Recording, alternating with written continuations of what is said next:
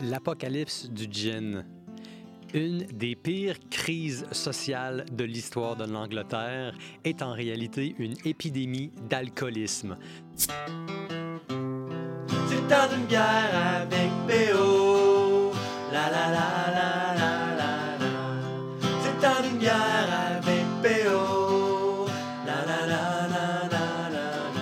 On est au 18e siècle, on est à Londres et on a une crise sociale sans précédent. Les rues sont pleines de gens qui ne font que se pacter la face avec du mauvais gin, des torts boyaux qui donnent la cirrhose du foie à certains, vous tuent littéralement sur le moment et on parle de dizaines de milliers de morts. Qu'est-ce qui s'est passé?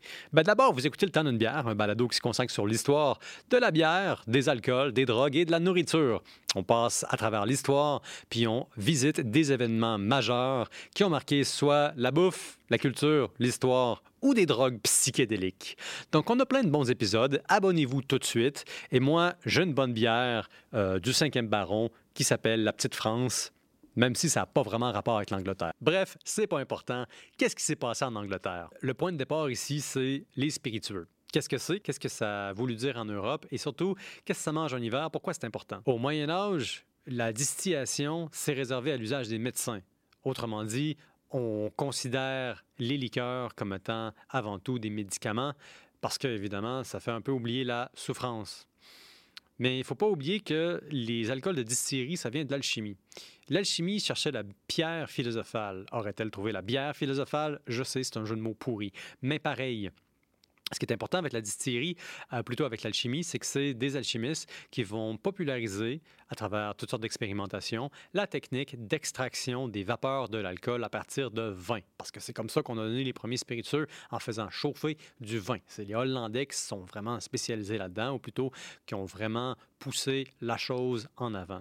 Donc l'idée nous vient euh, de la Grèce ancienne. On sait qu'en Chine, on connaissait le principe de la distillation. Euh, je pense que c'était euh, peut-être Pythagore ou Aristote qui a peut-être fait un passage sur la distillation, mais bref, on l'a théorisé, mais on ne l'a pas fait. Par contre, au 8-9e siècle, entre les arabo-persans, on finit par écrire beaucoup sur la distillation. On commence à comprendre ça, à, bi- à bien manipuler les bases et tout ce corpus de connaissances-là va se transmettre à l'Europe. En Europe, ce sont des alchimistes qui vont développer la chose, mais euh, l'usage de la liqueur va devenir très restreinte parce que le coût est élevé et pour en faire, il faut du verre, il faut du métal, il faut un équipement, il faut un atelier et il y a vraiment peu de personnes qui ont ça. Et surtout, dans des pays comme l'Angleterre, euh, le tout est sujet à un monopole d'État. Mais tout ça va changer avec la glorieuse Révolution. La glorieuse Révolution, c'est une révolution un peu bizarre parce que c'est pas tant une révolution, puis c'est pas si glorieux. C'est que l'Angleterre est secouée par des crises de religion entre les catholiques puis les protestants. En fait, le roi d'Angleterre, en 1688, il faut que je regarde mes notes, euh, il n'est pas aimé. Euh, il n'est pas aimé du tout. C'est Jacques II. Jacques II d'Angleterre, c'est un catholique, à l'heure où est-ce que les, ben, disons, les puissants de l'époque veulent plutôt des protestants parce qu'on n'aime pas les catholiques, en tout cas quand on a le bon pouvoir et qu'on est à la bonne place. Bref, c'est compliqué, mais Jacques II est chassé dehors. Il est remplacé par Guillaume III d'Orange. Qui est Guillaume III d'Orange? Euh, en fait, le gars, il est hollandais et vient des Pays-Bas. Euh, c'est un chef d'État là-bas et il est protestant, donc il est euh, presque par défaut préféré. Et évidemment, bon, il a une grand-mère qui était anglaise. Bref, il est suffisamment connecté aux intérêts de la famille régnante pour pouvoir être mis sur le trône sans que ce soit trop un problème. Et surtout, il n'aime pas la France parce qu'il est en guerre avec la France et il a la bonne religion pour ceux qui le soutiennent, c'est-à-dire il est protestant. Donc, on le met sur le trône en dépit du fait qu'il ne parle pas un maudit mot d'anglais. Et tout d'un coup, il a la couronne. Et une de ses premières mesures en tant que nouveau roi qui parle pas un mot anglais, ça va être de lever des tarifs sur le vin français. On assiste à la guerre des alcools. Pourquoi? Ben, L'Angleterre et les Pays-Bas vont être maintenant unis contre la France. Et tous les deux veulent euh, blesser économiquement la France comme ils le peuvent. Et ça, ça passe par l'exportation du vin et du brandy. Le vin en France, c'est un gros business. Ça l'est aujourd'hui, encore plus à l'époque, surtout les vins qui venaient de la région de Bordeaux. Euh, c'était des vins qui apportaient beaucoup d'argent dans les coffres de la France et euh, c'était un commerce absolument florissant parce que les nobles anglais commandent beaucoup de claret de Bordeaux. Ils aiment beaucoup le vin. Alors, on décide de mettre fin à tout ça, mais il faut un substitut. Il faut, un substitut. Or, il s'adonne qu'en même temps, l'Angleterre a un autre problème, c'est la chute, l'effondrement des prix de la céréale. Ce qui veut dire que les possédants, qui ont les terres, et là je ne parle pas du tout des paysans, mais je parle des possédants, ne font plus d'argent. Donc eux, ils ne sont pas contents. Or, c'est eux qui ont mis, ou en tout cas qui ont financé le remplacement du roi, si on veut. Donc eux, ils s'attendent que le nouveau euh, Guillaume III d'Orange les aide un peu. Alors qu'est-ce qu'il fait? Il annule le monopole de l'État sur les liqueurs, ce qui permet tout d'un coup à tout le monde de distiller des spiritueux. Et les gens ne prennent pas ça à la légère. C'est pas tombé dans l'oreille d'un sourd. En dedans de dix ans, on voit des centaines et des centaines d'alambics qui fleurissent à travers Londres. Tant et tellement que tout d'un coup, Londres est frappé par un phénomène presque unique dans l'histoire, c'est-à-dire l'accès du jour au lendemain à un alcool fort en alcool, très, très peu coûteux pour le commun mortel. Ça s'est jamais vu, c'est unique dans l'histoire. Du jour au lendemain, plein de gens qui sont pas capables de fonctionner, plein de gens qui deviennent alcooliques en dedans de quelques mois, des gens qui sont habitués de boire de la bière, tout d'un coup, pour le même prix, peuvent boire pinte sur pinte de gin.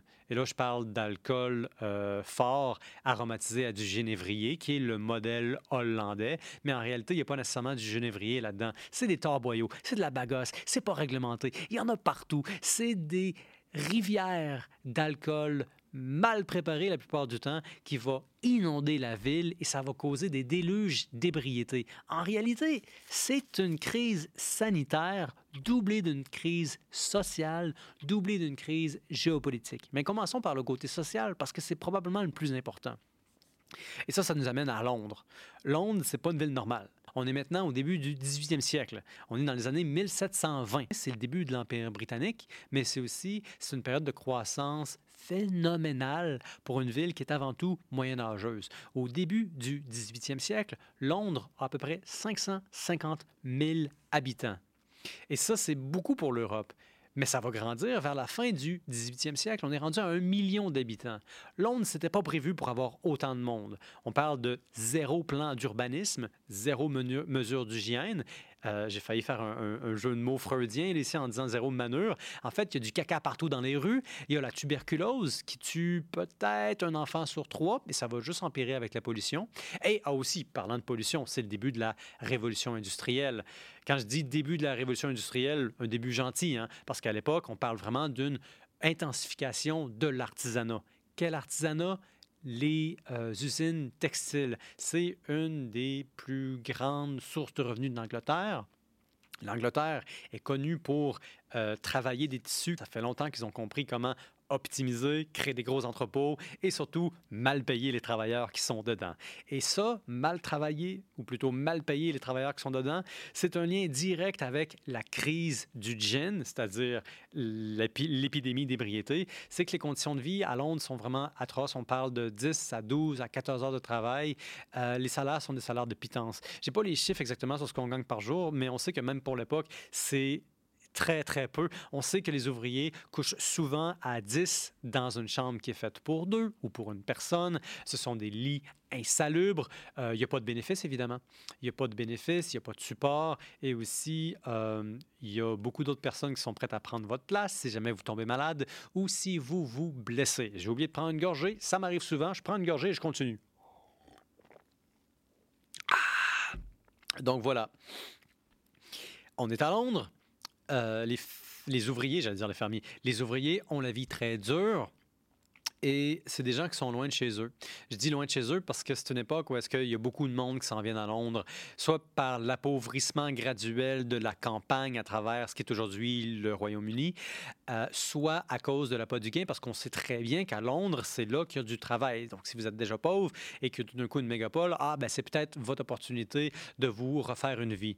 Mais en réalité, il y a quelque chose dans les campagnes anglaises qu'on ne retrouve pas à Londres. C'est le support de la paroisse, où est-ce qu'il y a différents mécanismes hein, avec une communauté avec une ville, avec la parenté, avec de la belle famille. Souvent, si euh, vous ne gagnez pas exactement votre pain durant la journée, il y a quelqu'un qui peut vous donner une aide. Il y a aussi un filet social, il y a la communauté qui peut contrôler un peu votre comportement. Mais là, vous avez une population pauvre, éloignée des leurs et euh, très jeune.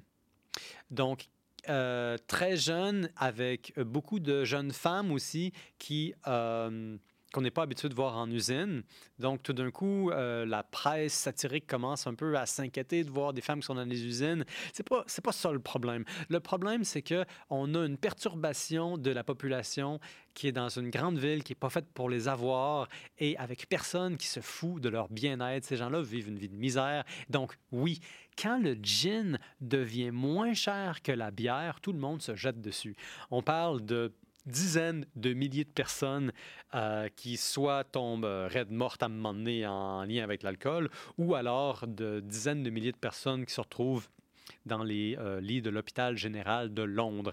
Et l'hôpital général de Londres au 18e siècle, c'est pas exactement la place où est-ce que vous où est-ce que vous voulez aller soigner un lendemain de veille. Mais bref, c'est une crise sociale. Et c'est aussi une crise économique. Évidemment, parce que le, pop-up, si on veut, les ouvriers ne gagnent pas beaucoup, mais aussi parce qu'il y, a- un conflit ici. Il, y a, un dilemme. Euh, D'un côté, il y a les grands possédants des terres qui euh, veulent trouver euh, des clients pour vendre leurs céréales à un prix où est-ce que c'est l'effondrement, à, à une époque où est-ce que les céréales valent plus rien. Donc eux, ils veulent que les gens boivent du gin. Euh, parce que ça justifie de vendre d'autres céréales à d'autres personnes. Mais il y a aussi les chefs d'entreprise, les chefs d'usine, qui, eux, voient bien que leurs ouvriers boivent énormément, euh, même s'ils se foutent du fait qu'autrement, on les paye mal puis qu'ils sont malades tout le temps. Euh, eux, ils veulent pas d'avoir autant de gin. Ils ne veulent pas ça. Après ça, il y a aussi l'élite bien pensante. Et quand je dis élite bien pensante, je pense... vous savez, à toute époque, il y a toujours des intellectuels qui, au nom de la probité, se choquent de la vie du commun des mortels. Ben, je parle de ces gens-là. Je parle des barons sont confortables ou avec leur verre de hum, vermouth à 500 la bouteille, qui, euh, comme ça, théorisent un peu sur à quoi devrait avoir l'air une planète verte. Vous comprenez ce que je veux dire? Donc, je retourne à Londres. Euh, on commence à s'inquiéter. Les financiers de Londres s'inquiètent. L'élite bien pensante s'inquiète. Et là, tout d'un coup, la couronne anglaise décide de s'en mêler. Elle décide de légiférer en lançant un acte un peu drôle qui va s'appeler The Gin Act. Ouais, ouais. C'est tellement grave comme situation qu'on va lancer des lois qui vont s'appeler des actes sur le gin. Même si, comme on l'a vu, c'est pas vraiment du gin, c'est plus des torboyaux qui goûtent à peu près tout et n'importe quoi, mais surtout qui vous empoisonnent assez rapidement le foie. Bref, en 1729, on va sortir un premier acte. Ce premier cette loi-là vise à interdire euh, la vente de gin pour ceux qui n'ont pas les permis. Elle augmente aussi naturellement les permis. Mais qu'est-ce qui arrive? En fait, absolument rien. C'est terrible parce que maintenant qu'on sait que l'activité est plus surveillée, eh bien, tout le monde s'en va dans l'économie souterraine. C'est-à-dire que tout le monde commence à se cacher des autorités et en fait, on consomme encore plus de gin. Il est encore plus mauvais parce qu'on le prépare encore plus rapidement. Et encore une fois, je devrais me taper sur les mains, c'est pas nécessairement du gin, c'est juste des torboyaux puis de la bagosse qui donnent un sacré mal de tête et qui, littéralement, souvent, sont rien d'autre que du poison parce qu'on contrôle très mal la quantité d'alcool. C'est pas la même chose pour le corps, pour la capacité de métabolisation de l'alcool éthylique quand on boit un alcool fort à 80% ou plus. Donc, c'est la crise sanitaire, c'est la crise économique et c'est aussi une crise morale qui pousse finalement la couronne à prendre des actions très musclées. Il va y avoir un acte sur le gin.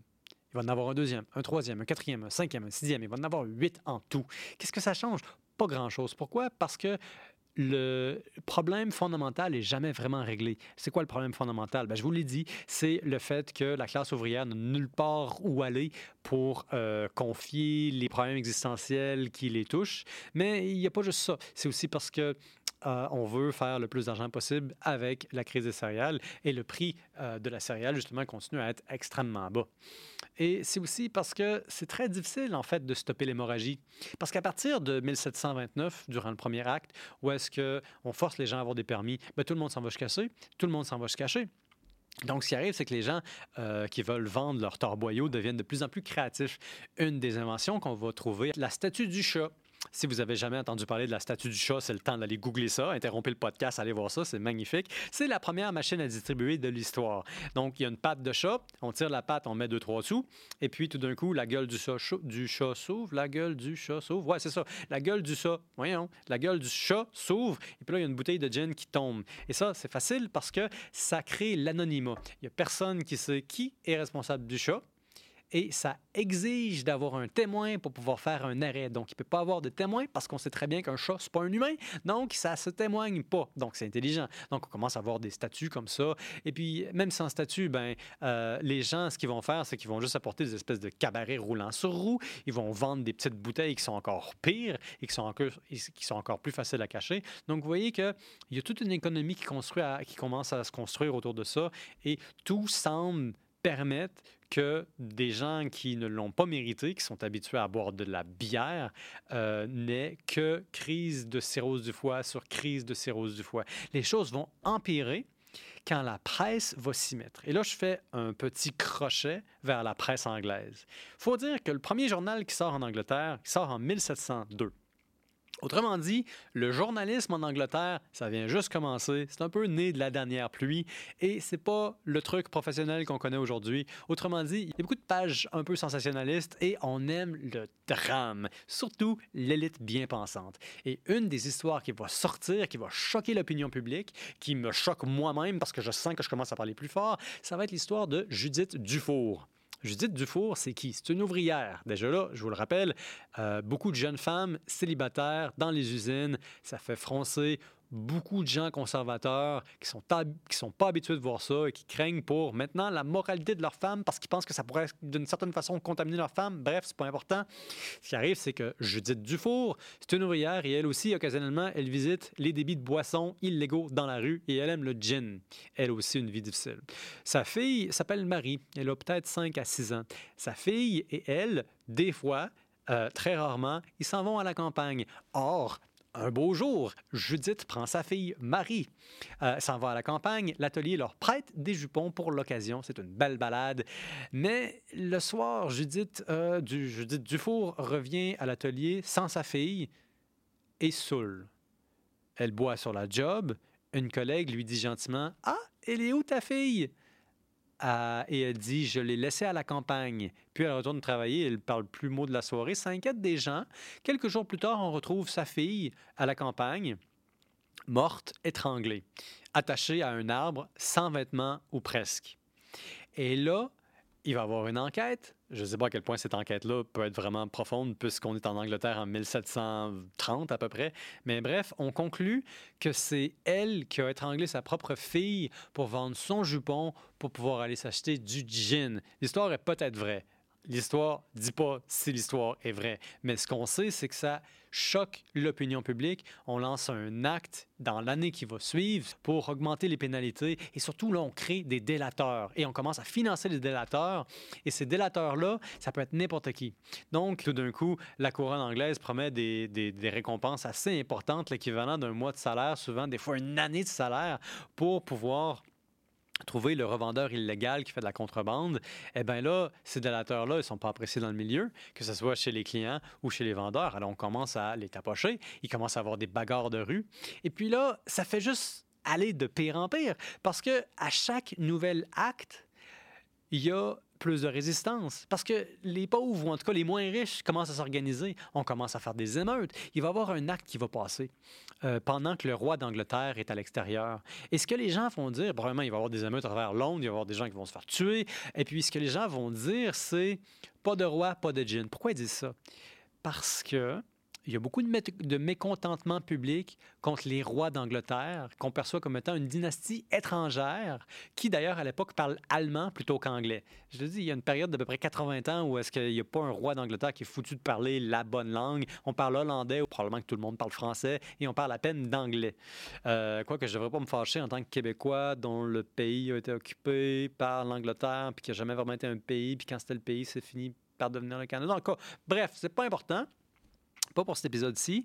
Ce qui finit par arriver, c'est qu'il y a une crise euh, de légitimité aussi qui affecte le gouvernement, ce qui fait que le gouvernement voit ça comme étant de la subversion, ce qui fait que Manu Militari est euh, l'option qui finit par être choisie. Bref, il n'y a personne qui s'écoute dans cette histoire-là et on ne pense jamais à régler les problèmes qui sont euh, pour nous les plus évidents avec à peu près 250 ans de recul, qui est la crise sociale absolument sans précédent que vit Londres.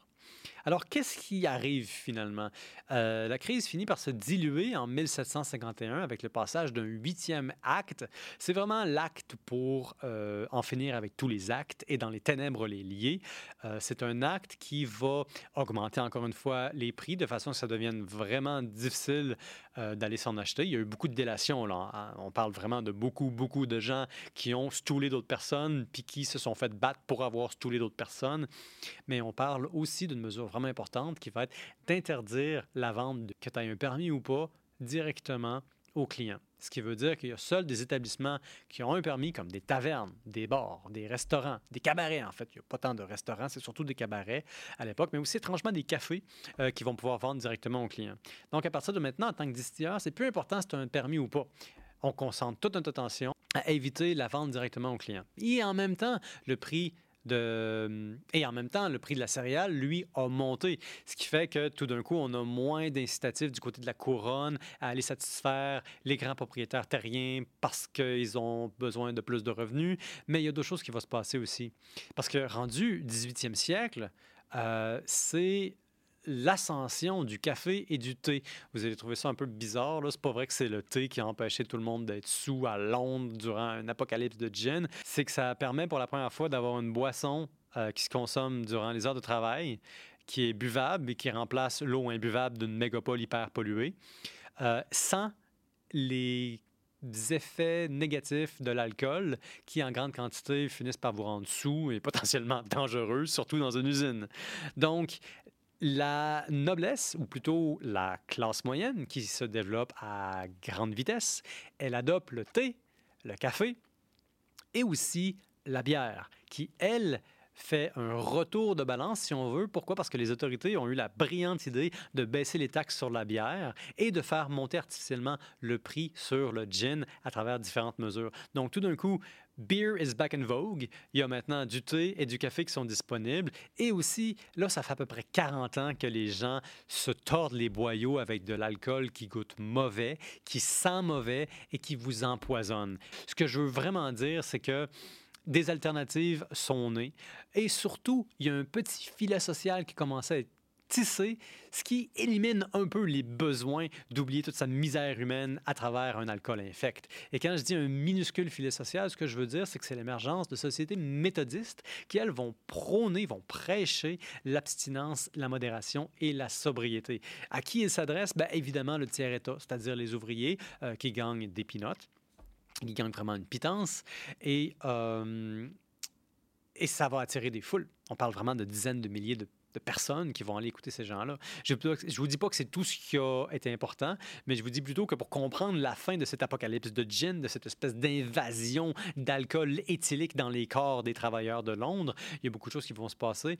Il y a surtout une leçon à en tirer. Ce que l'apocalypse du gin nous dit, euh, c'est que c'est vraiment à la fin le symptôme d'une société en mutation, d'une ville qui n'est pas faite pour son afflux de migrants, d'une ville qui n'a pas non plus compris qu'est-ce que ça veut dire de rendre soudainement disponible un alcool à bas prix dont le pourcentage est à peu près 15 fois plus élevé que la petite bière qui était disponible au commun des gens.